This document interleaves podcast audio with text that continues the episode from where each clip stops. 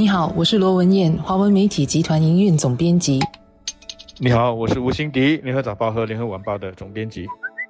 在上个星期五，《联合早报》的头版头条新闻呢，是讲到我国的基尼系数降低到近二十年的新低。这个基尼系数是什么呢？简单的说，基尼系数是一个国家社会收入差距的一个指标。这个指数越低呢，就显示这个社会的贫富阶层之间的收入差距就越小。所以，如果基尼系数是零的话，就表示着一个社会的社会收入分配是绝对平均的；如果是一的话呢，就是绝对对不平均的。新加坡统计局每年在发布住户收入主要趋势的报告里呢，就会包含这个基尼系数的数据。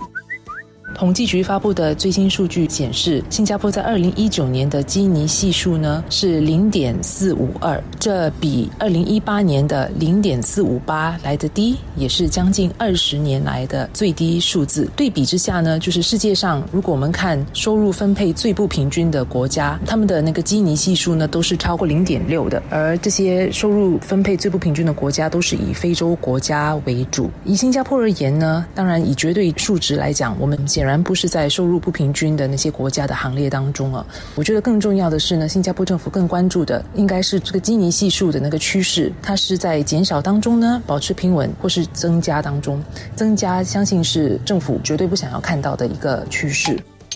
是的，根据统计局报告的这些数据显示了，我们的这个基尼系数是降低了。那么最主要的原因呢，就是因为去年收入最高的百分之十的这些住户，他们的收入增幅仅仅只是大概百分之零点四左右，而其他的人，也就是那些收入最高百分之十的这些人之外，他们的收入增长达到了三点五八仙到五点六八仙之间。也就是说呢，我们一般人的薪水正在追赶上收入最高的百分之十的这些人。另外呢。这份报告还有一套数字，那就是加入了政府的财政转移，还有税务减免之后的细腻系数。数据就显示呢，这个系数也在显著的下降。这说明了政府近几年来加大干预的这个力度，推出了各种对较低收入的补贴和援助措施，是相当有效的，显著的改善了我们贫富不均的这种现象。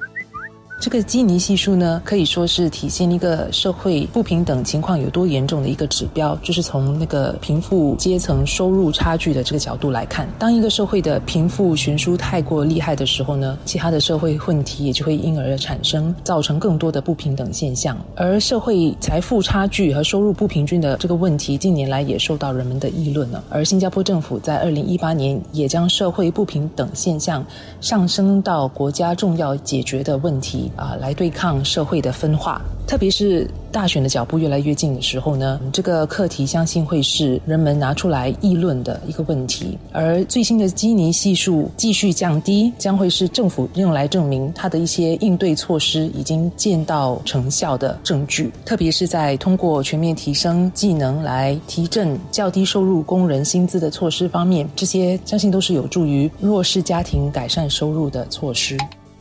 由于副总理上个星期才刚刚发表了财政预算案，我就用预算案来说明政府怎么减少贫富不均的这个现象吧。你会发现，跟往年一样，今年的预算案对低收入家庭这个补贴和援助是最多的。收入越高的人呢，他们得到的就越少。你因此会听到一些中高收入的人在说：“哦，我交的税很多，但是拿的却那么少。”言下之意，好像觉得这是很不公平的。但实际上，这正是政府应该扮演的角色。他通过财富的再分配，让收入低的人得到更多的帮助，这样我们社会的不平等才能够得到改善。政府如果没有办法做到这一点，那就是他的失责了。所以我们应该感到高兴，政府的这个预算案这些年来呢，不是随便的派钱、随便的分红包，而是很有针对性的帮助一些弱势的群体。但是政府要这么做，他的这个社会开支就会越来越大，也就是说，他面对的财政压力会跟着越来越大。因此，要怎么增加税收，怎么增加国家储备投资回报的贡献，来设法增加他的收入，将会是一个很大的挑战。我们如果要有有一个更平等的社会，一个更具包容性的社会，我们就得了解这当中牵涉到的一些很艰难的取舍问题。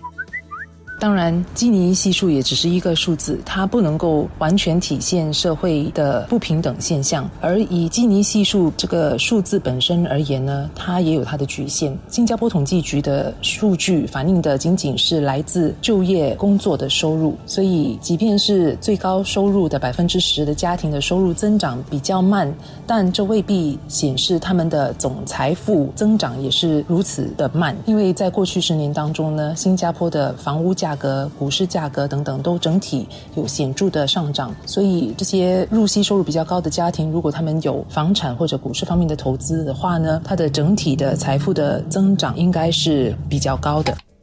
是的，在看基尼系数的时候，我们应该记住我们之前所讨论的，它是反映了社会不平等的一个重要的指标，但它绝对不是唯一的指标。在一个市场经济中，其实收入不同、贫富不均是难免的，所以我们需要密切关注的另外一个就是社会的流动性。也就是说，在我们的社会里，是不是富的人永远是富的，他一代一代都富下去；穷的人呢，就永远是穷的，一代一代都穷下去。如果是这样，社会的较低阶层他们就会看不到希望，那么呢，不满。纷争骚乱就会出现了。相反的，如果我们的社会的流动性是高的，收入较低阶层的人也有机会往上爬，那社会就会看到希望了。这也就是为什么我们那么强调教育，因为那么重视给所有的孩子一个平等的受教育的机会，因为这个是社会流动性的一个很重要的保障。另外，我们也要关注我们社会作为一个整体，生活水平和素质是不是都一直在往上升？你想，你是要生活在一个社会贫富差距相对很小，但是大家生活都一样苦的地方呢，还是要生活在一个虽然收入是有差距的，但是底层人民生活也过得不错的地方，